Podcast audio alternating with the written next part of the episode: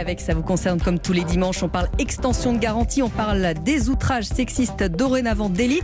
Bonjour Roland Pérez, bonjour Valérie Bonjour, bonjour, bonjour à tous. Avant d'aborder euh, ces deux thèmes, Roland, on va essayer d'abord de comprendre le cadre qui autorise dans certains cas la consommation de cannabis. Oui, alors bon, le cannabis récréatif, on, on, on oublie hein. quand même, hein. on oublie. C'est toujours une, une, contravention de 200 euros avec une petite amende. Donc, euh, en fait, l'expérimentation de ce cannabis dit thérapeutique mm -hmm. a mhm. débuté il y a maintenant euh, un peu plus d'un an et il va se prolonger.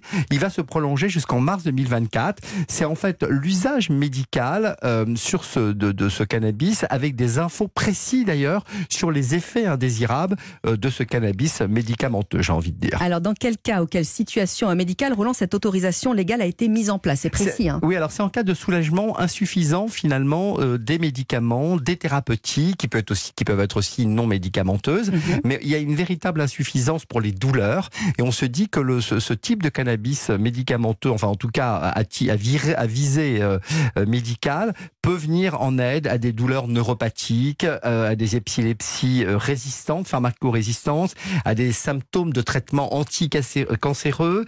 Euh, ça peut être aussi pour des situations palliatives, mm -hmm. des douleurs de la sclérose en plaques qu'on n'arrive pas à, à, endiguer avec les traitements traditionnels. Donc là, le, le voilà, le cannabis peut, peut venir en aide. Alors, Roland, comment on fait pour savoir si on peut bénéficier de ce type de traitement? Alors, il faut être intégré dans une structure parce que c'est l'expérimentation a été confiée à une structure. Donc, on s'adresse d'abord à son médecin traitant qui va vous adresser à cette structure et c'est le médecin de la structure qui va euh, finalement vous prescrire ces, ces types de, de, de, cannabis, euh, encore une fois, thérapeutiques. Alors, on a bien compris, on va passer à la deuxième question du jour. Roland, euh, qui flirte encore avec euh, l'interdit puisque les outrages sexuels et sexistes sont dorénavant des délits. Rappelez-nous d'abord, peut-être Roland, ce qu'on appelle des outrages sexistes et sexuels. Oui, alors c'est des propos, -hmm. c'est des comportements à connotation sexiste ou sexuelle.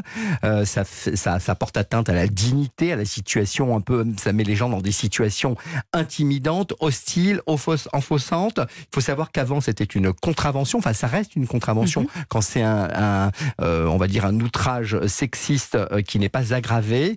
Euh, ça peut être aussi des commentaires désobligeants sur le genre féminin, des propos euh, et des propositions surtout à visée sexuelle, des propositions à des inconnus. Tout ça c'était une contravention pour 1500 euros.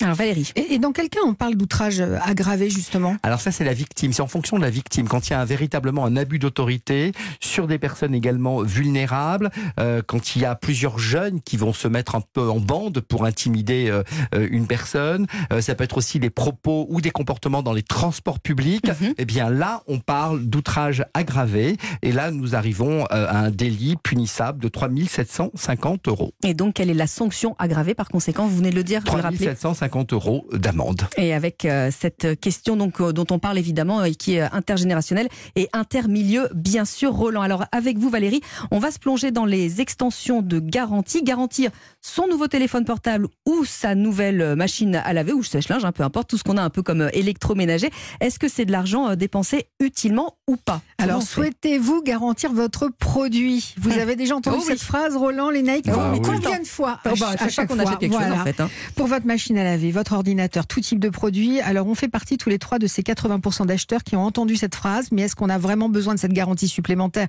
proposée systématiquement? Il semblerait que non. Et ah. pourtant, plus d'un tiers des acheteurs se laissent tenter par ces contrats. Alors pourquoi est-ce qu'il ne faut pas le faire?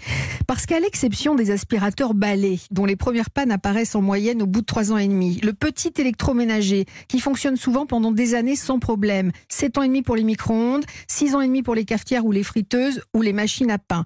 Il faut attendre près de 11 ans pour que la moitié des robots multifonctions partent à la déchetterie. Mmh. Donc, si la marque est fiable, l'appareil va durer plus longtemps que l'extension. Et c'est ce que nous précise ce matin le chef de la rubrique équipement de 60 millions de consommateurs, Adrian Dezenizidoro. Ah oui. Pardon pour la prononciation. Quelles sont les bonnes questions à se poser avant de signer? Si le tarif de l'extension de garantie correspond à plus du tiers ou même du quart du prix de l'objet, ça ne vaut certainement pas le coup. Exemple, si une télé coûte 500 euros, une extension facturée plus de 200 euros n'est probablement pas une bonne affaire. Ensuite, évitez de souscrire une extension garantie qui couvrirait la deuxième année une extension sans grand intérêt parce que la garantie légale de conformité gratuite pour tout le monde est valable deux ans après l'achat du produit. Enfin, et c'est une donnée à prendre en considération, le petit et le gros électroménager ont une durée de vie moyenne allant de 6 à parfois 14 ans selon les appareils et les modèles. Dès lors, l'utilité d'une extension de garantie peut euh, tout simplement se poser. Il faut adopter une posture, je dirais, critique à l'égard de ces conseillers vendeurs. Ils ne sont pas toujours très honnêtes. Il faut dire que leur rémunération dépend bien souvent du nombre euh, d'extensions de garantie vendues pendant le mois, ce qui influe fatalement sur leur discours. Prenez le temps de la réflexion et n'hésitez pas à leur fausser compagnie s'ils se montrent trop insistants. On hoche tous la tête en studio en disant bah, bah oui, évidemment, ça semble évident, mais en fait, on se fait mais parfois avoir, hein, on le fait pas euh, forcément. Alors en plus, Valérie, vous nous en aviez parlé euh, sur Europe 1 il n'y a pas très très longtemps. Euh, le label Cali Répare, les réparations sont moins chères maintenant de fait, on jette bah, moins. Effectivement, Lénaïque, vous avez raison de le rappeler. Donc si d'aventure votre lave-linge ou votre frigo tombe en panne, le prix moyen d'une réparation s'établit à 120 euros environ. Donc certains contrats d'assurance vous coûteront plus cher sans certitude de remise en état. Autre bonne nouvelle, depuis le début de cette année, le délai de rétractation est prolongé. Vous avez maintenant 30 jours pour changer d'avis contre 14 avant.